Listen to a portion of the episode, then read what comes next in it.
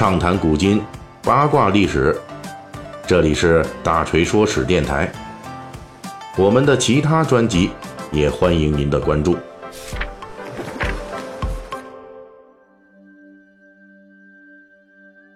六一儿童节将至，大锤呢本期就要跟大家讲讲这六一节的历史了。其实，在咱们这个呃大锤说史啊，跟大家在一起这两年多的时间里边啊。我们相继推出过两集跟这个六一节相关的内容，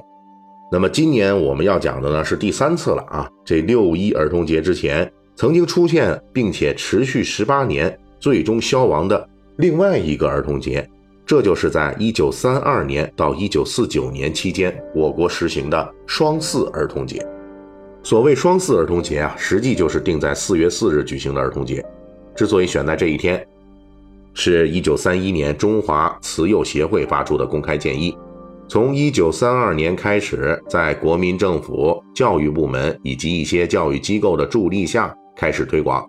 到一九三五年正式成为国民政府的法定节日。当时中华慈幼协会选择四月四日为儿童节，一个原因是四月四日正值踏青的好时节，契合儿童生机勃勃之意。按照蔡元培的说法。四四儿童节的第一个“四”代表着衣食住行，第二个“四”代表着德智体美，寄托了当时人对儿童发展的愿望。民国时代的儿童节啊，主要活动包括在四月四日当天召开儿童节纪念大会，举行儿童演出和游艺活动，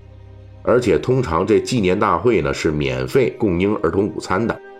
一些有条件的呃城市和地区呢，还在这一天。举办各种的儿童体育比赛、演绎的比赛，或者是朗诵比赛啊、英语比赛等等，并且伴随有这个推广，呃，防止虐待儿童啊、关注儿童夏季生活健康、防疫等等的这样的公益活动。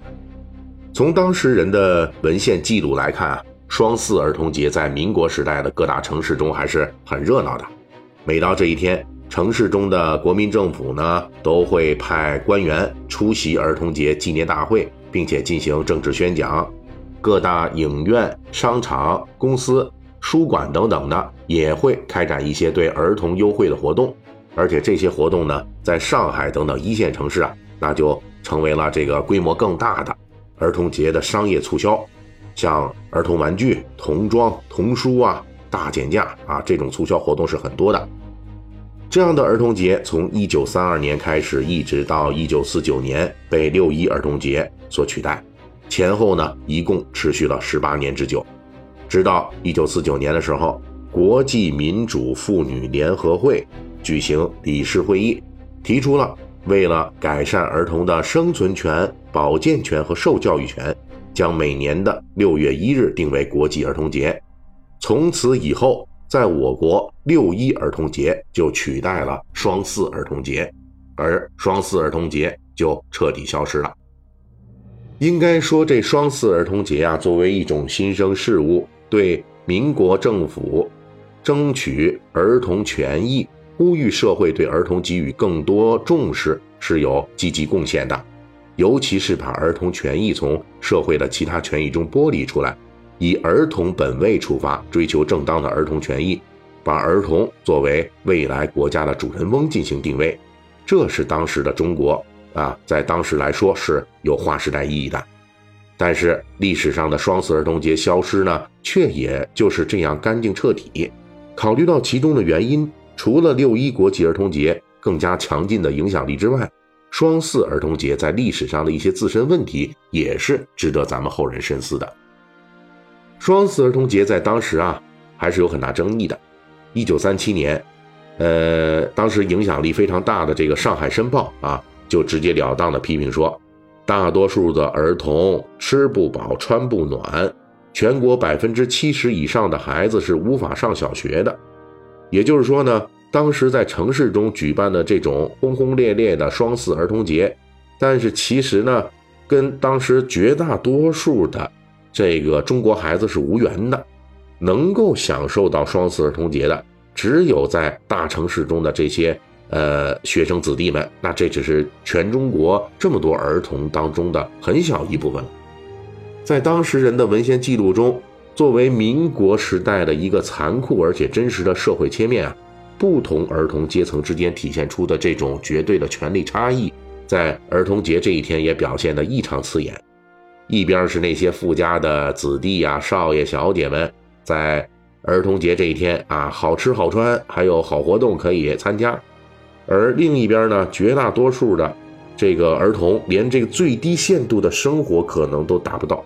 比如说像一些丫头啊、书童、幼僧、幼尼，哎，童工、童兵等等这种，他们不仅参加不了儿童节，甚至还要在儿童节这一天一边工作是一边。看其他的同龄孩子畅快玩耍，你说说这心态他能好吗？肯定是羡慕嫉妒恨啊，对不对？当时著名的教育家陶行知啊，一针见血的就指指出来了，政治经济在儿童身上的反应是最彻底、难以隐藏的。幸运的儿童是一年三百六十五天里天天过儿童节，四月四日不过是加强过的儿童节罢了。不幸的儿童。就连四月四日也与他们无关，他们在儿童节仍旧是擦皮鞋、捡狗屎、做苦工、挨饿挨冻。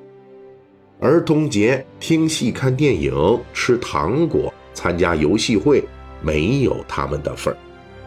对此，陶行知就大声疾呼：儿童节绝不应该是少数人的儿童节，而是全国儿童的儿童节。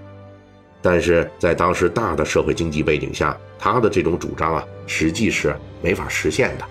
这种现实的巨大反差，就造成了儿童节与当时中国大多数人之间没有互动，自然也就缺乏相应的影响力了。到了一九四零年，也就是双四儿童推广接近十年的时间，《申报》曾经评论说，双四儿童节举办多年，仍旧未能引起普通民众的广泛重视，也没有收到什么显著的反应。另一方面，能够参加儿童节的那一少部分儿童啊，也不一定对双四儿童节呢就怀有非常美好的印象，因为双四儿童节啊，当时正赶上国民政府的春季假期，参加儿童节纪念活动是要直接占用其中一天假期的。正因为如此，